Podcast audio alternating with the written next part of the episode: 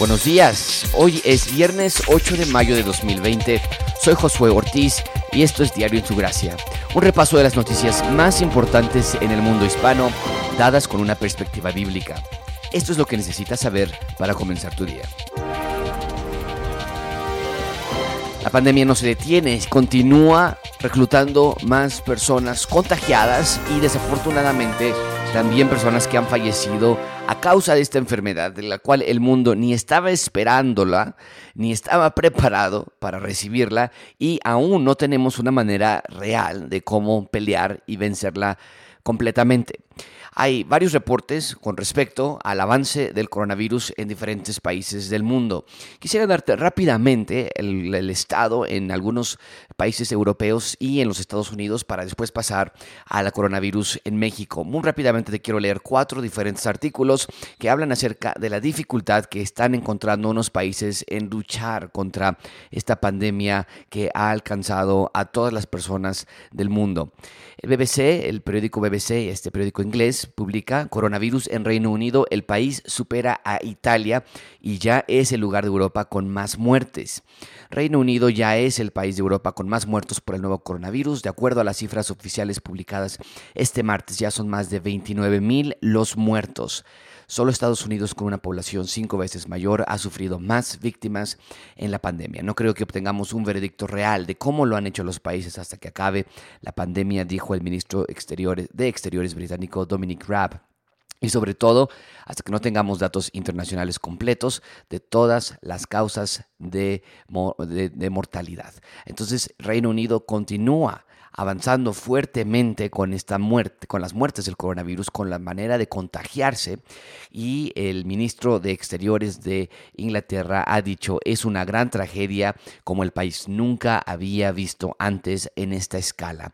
De esta manera, dijo el ministro Raab. Entonces tenemos allí un país muy importante en Europa que está desafortunadamente sufriendo los efectos del el coronavirus. Pero no nada más, ellos son los que están batallando con este problema. En Latinoamérica tenemos también situaciones muy graves, muy complicadas. El Clarín, este periódico argentino, escribe el titular del el encabezado del, del artículo, lee así, el avance de la pandemia coronavirus en Brasil, 610 muertos y casi 10.000 contagiados en las últimas 24 horas. Estos no son buenas noticias para el presidente Bolsonaro porque 610 muertes en 24 horas sí está provocando un alto índice de muertes y la curva, la famosa curva, está subiendo de manera muy, muy rápida.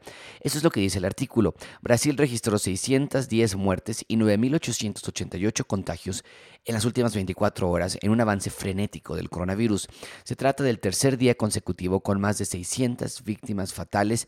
El número total de decesos asciende ya a 9.146 y desplazó a Bélgica como el sexto país del mundo con mayor cantidad de fallecimientos. Los especialistas advirtieron que la, que la cifra real de muertos es mayor ya que actualmente hay 1.643 causas, muertes en investigación. La cantidad de infectados, en tanto, llegó a 135.106, según la información que difundió este jueves el Ministerio de Salud. El estado de San Pablo es el más afectado por la enfermedad, con 3.206 fallecidos, 39.928 casos, seguido de Río de Janeiro con 1.394 muertos y 14.156 confirmados. Eso es Brasil. Y también el Clarín publica en Ecuador no se está deteniendo tampoco. El encabezado lee, una ciudad castigada, coronavirus en Ecuador. Un tercio de la población de Guayaquil, un tercio de la población de Guayaquil se contagió con coronavirus y aún lo tienen 500 personas. Eso es lo que dice el artículo. Cerca de medio millón de guayaquileños tiene aún activo el virus de COVID-19, anunció la alcaldesa Cintia Viteri en una reunión con los miembros del Comité Cantonal de Operaciones de Emergencia. Podemos afirmar con base científica que se han contaminado con coronavirus alrededor del 32.7 de guayaquileños. De este porcentaje, el 14.8 de ellos ha superado los 14 días de infección, otro 14.7% está en fase intermedia y un 3.3% se ha infectado en la última semana. Y precisó que ese 18% de personas que aún tiene el virus corresponde a una población de medio millón de habitantes, cuando los informes oficiales hablaron de cifras muy inferiores. Esto es el, coronavirus en Ecuador avanzando rápidamente. ella explica, eh, los datos son contundentes. Pasamos de tener 460 muertos por encima del nivel normal de fallecidos del pasado 6 de abril a 22 eh, personas por encima del indicador habitual.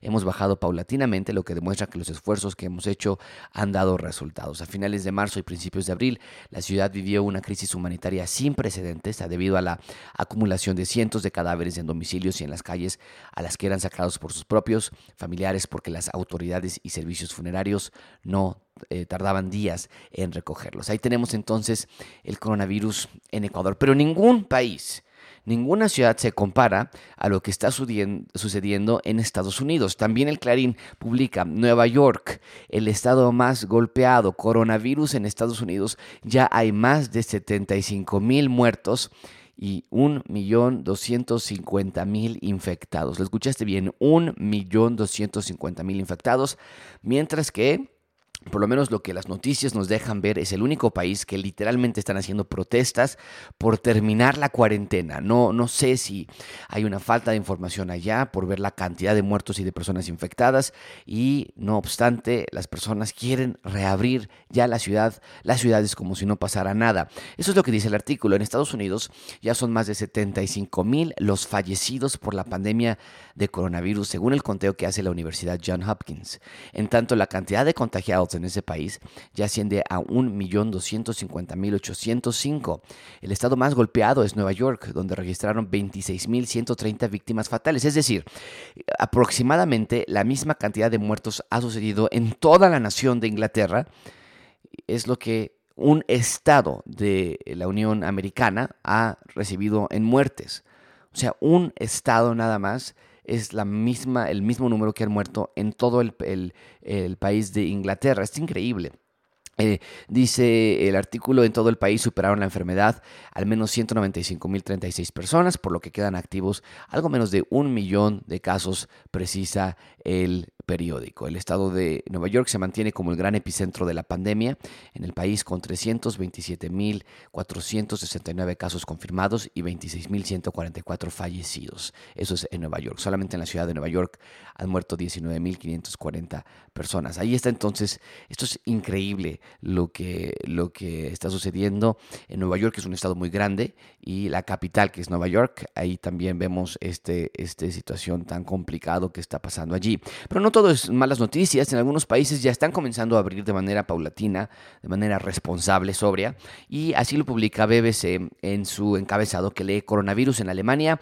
El país da luz verde a reapertura de tiendas y a reiniciar el fútbol sin espectadores, comenzando ya a tratar de regresar a una vida más normal, con menos confinamiento. Esto es lo que dice el artículo. Alemania se alista para reabrir todas las tiendas en la nueva fase de levantamiento de restricciones. La canciller Angela Merkel Merkel da por detenida la propagación del nuevo coronavirus y esto supone también que la Bundesliga, la liga de fútbol profesional, haya recibido luz verde para reanudar el campeonato, mientras que las escuelas reabrirán gradualmente en el periodo de verano. Los 16 estados federales de Alemania, bajo un acuerdo con el gobierno, tomarán el control de las reaperturas. Tendrán a su disposición un freno de emergencia si hay un nuevo aumento en los contagios. Las reglas generales de distanciamiento físico entre personas continuarán por otro mes, aunque ya han comenzado a aligerarse, las familias podrán reunirse y comer juntos, mientras que las personas mayores en hogares para ancianos o para personas con discapacidad podrán recibir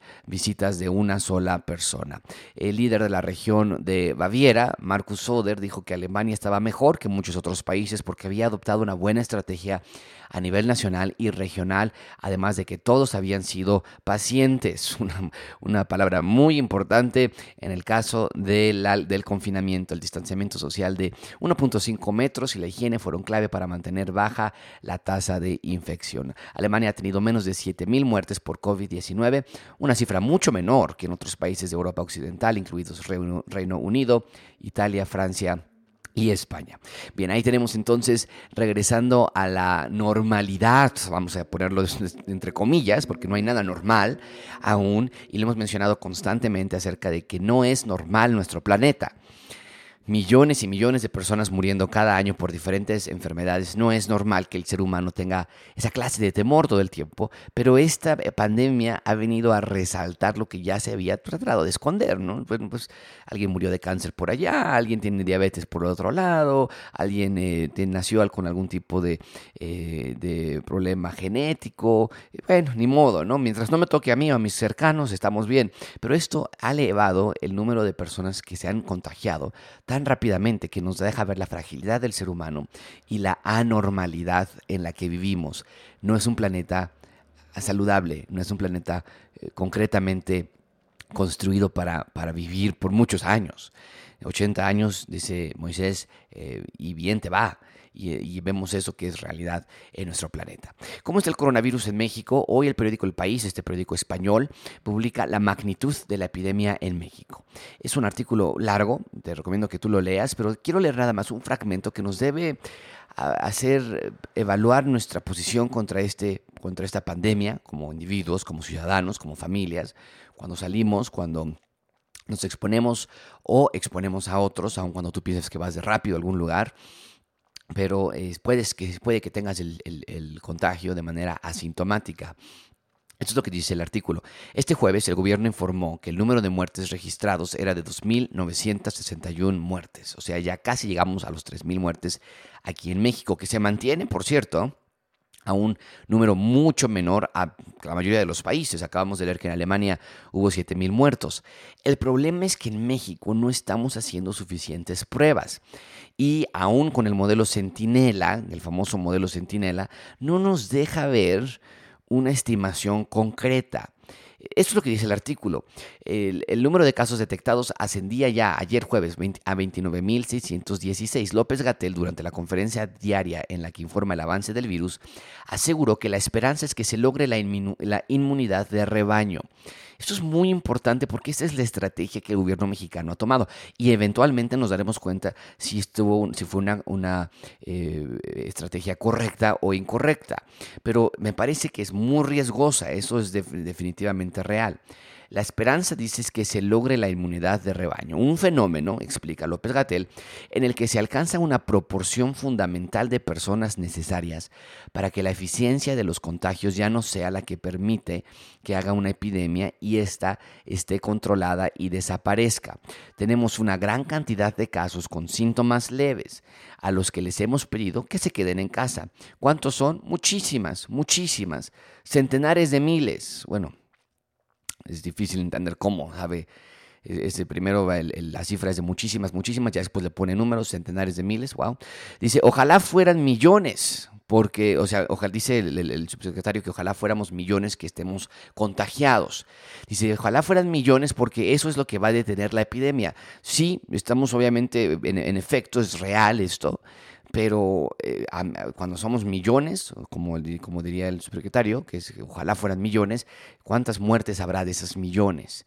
De no haber sabido que alguien estaba enfermo por no tener la prueba y, y no, no, saber que tu vecino o tu pariente o tu hijo estaba enfermo. Es, algo interesante, es algo riesgoso, pero bueno, vamos a ver cómo sale la estrategia. Dice, eh, el artículo continúo leyendo, partiendo de una estimación estadística propia, el país, el, el periódico El País, calcula que México tendría entre 600 220 mil y 730 mil casos sintomáticos acumulados desde el inicio de la pandemia. La inmensa mayoría de ellos lo han cursado naturalmente de forma leve. La manera más directa de detectar la presencia de un patógeno en una población es mediante la realización de tests o de pruebas a los casos sospechosos de contagio. Aunque todos los países del mundo se han visto en aprietos para ampliar su capacidad diagnóstica, algunos lo han superado con mayor holgura. En número de pruebas, México se encuentra en la cola del continente, junto a Brasil y Bolivia. Más significativo aún es que se lleva en esa misma trayectoria desde el principio de la epidemia, sin que la evolución lógicamente positiva que se presenta en el número de pruebas per cápita supere a ninguno de los otros países de la región. El punto es, no se quiere hacer más pruebas. Las pruebas son costosas y en un momento donde la, ley ahora es de la, austeridad republicana, podría ser difícil justificar el gasto masivo de pruebas en el país. El artículo continúa, el modelo Centinela fue instalado y perfeccionado durante la década y media pasada, siendo la epidemia H1N1 un importante acicate para el desarrollo. López Gatel, eh, lo que ha hecho, bueno, lo que ha hecho eh, voy a regresar un poquito, es por tanto un sistema diseñado para detectar enfermedades que ya existen. Lo que ha hecho la Secretaría con estos datos es aprovechar que, como afirmó el propio López Gatel, los síntomas del COVID-19 son indistinguibles de los cuadros ETI y RAG. Así han aplicado una prueba diagnóstica para el nuevo coronavirus en una mayoría de los casos detectados en este cuadro clínico en las unidades de Centinela. Bueno, ahí tenemos entonces la explicación del modelo, cómo ha funcionado, eh, la importancia, la credibilidad que esto da a, los, enfermos. Importante, importante ver esta, esta realidad. ¿Cómo reacciona el mundo ante lo que está sucediendo? Eh, este es nuestro tercer y último tema bueno, BBC publica Crisis del coronavirus. El mundo no fue capaz de unirse y enfrentar la COVID-19 de forma coordinada. Entrevista a Antonio Guterres, secretario general de las Naciones Unidas. Eso es lo que dice el artículo. Falta de coordinación y de liderazgo. Para el secretario general de Naciones Unidas, Antonio Guterres, el manejo de la crisis del coronavirus a nivel global ha pecado de falta de sintonía entre los países. Cuando el mundo ya ha superado los 3.300.000 contagios confirmados y los 230 mil muertes. Guterres se confiesa impactado por el balance de la pandemia. Es dramático ver toda la gente que está muriendo y es dramático ver el devastador impacto en economías y sociedades, especialmente sobre la gente más vulnerable. Pero no estoy sorprendido porque desafortunadamente lo que es cierto es que el mundo no fue capaz de unirse y enfrentar la COVID-19 de forma articulada y coordinada. Este es el secretario general de las Naciones Unidas diciendo, no estamos uniéndonos entre naciones. Y eso no va a suceder hasta que llegue uno sobre el cual todos declaren que Él es el Señor. Pero aquí está, esto es lo más importante de todo. Vemos este problema en, en Reino Unido, vemos el problema en Ecuador, en Estados Unidos, en Brasil, vemos el problema en México y, y cómo es que ha avanzado en Latinoamérica. Y nos dice el secretario general, es que no nos podemos unir como naciones. No tenemos armonía en nuestra respuesta. Bueno, ni en este ni en muchos otros temas hay corrupción, hay inigualdad, hay, hay, desigualdad, hay, hay, eh, abuso contra la mujer, hay abortos, hay inmoralidad rampante en todo el mundo. Desde luego que no, necesitamos algo que venga, a alguien que venga, un Mesías que venga y que ponga un reino verdadero. Y para terminar, el país publica en un artículo de columna una entrevista que le hicieron a Margot Glantz, esta escritora mexicana. El, encabezado es así, lea de esta manera, Margot Glantz la pandemia nos hace mejores un mes, luego es lo mismo. Eh, de, nuevo, hablando acerca de la, de la dificultad del planeta para mejorar y para unirse y para vencer. Eso es lo que Margot Glantz dice. Eh, y nada más un, este, pequeño eh, información de quién es ella. Margot Glantz es escritora mexicana de todos los géneros, mantiene un chat diario con decenas de personas sobre la tragedia griega, reflexiona en Twitter en directo y campa sus anchas por el mundo digital. Tiene 90 años, 90 años de esta escritora. Eso es lo que dice ella. Eh, le preguntan, ¿qué haces durante tus días de confinamiento? Es lo que explica ella. Intento mantener una estructura muy estricta, una rutina que me dé equilibrio para soportar todos estos meses. Me despierto a la misma hora, me arreglo como si fuera a salir y me pongo a escribir a las 10 de la mañana. Dice, no tiene grandes esperanzas, Margot Glantz, no tiene grandes esperanzas en que nos volvamos mejores por la pandemia porque, dice ella, nuestros gobiernos son bastante siniestros y no quieren que la economía se relaje. Al principio somos mejores, pero al cabo del mes volvemos a caer en lo mismo. Totalmente de acuerdo con Margot Glantz. Ella obviamente, bueno, tiene un, desamor, una desilusión por los gobiernos y por la reacción del ser humano. Al principio nos unimos todos en, en compañía, en apoyo al gobierno, sí, confinamiento, dice ella, pero después de un mes o después de cierto periodo de tiempo, llegamos a hacer lo mismo y nosotros decimos es realmente verdad, porque somos pecadores, está nuestra naturaleza. Ni los gobiernos, ni las sociedades, ni nada va a solucionar este problema, solamente Dios. Te dejo con el Salmo 40, esto que dice, pacientemente esperé a Jehová, y se inclinó a mí y oyó mi clamor, y me hizo sacar del pozo de la desesperación, del, lado, del lodo cenagoso Puso mis pies sobre peña y enderezó mis pasos. Puso luego en mi, boca cántico nuevo, alabanza a nuestro Dios. Verán esto muchos y temerán y, y confiarán en Yahweh. Bienaventurado el hombre que puso en Yahweh su confianza y no mira a los soberbios ni a los que se desvían tras la mentira. ¿En dónde estás poniendo tu confianza? Pacientemente, ahí está el tema, ¿no es cierto? Pacientemente esperar en Yahweh. No te, no te eh, inquietes, no te angusties. Cada día trae su propio afán. Y si Dios tiene cuidado de las aves, de ti sin duda también ha de cuidar. Esto es todo por hoy. Nos vemos el próximo martes en nuestro siguiente episodio de Diario Aventuras.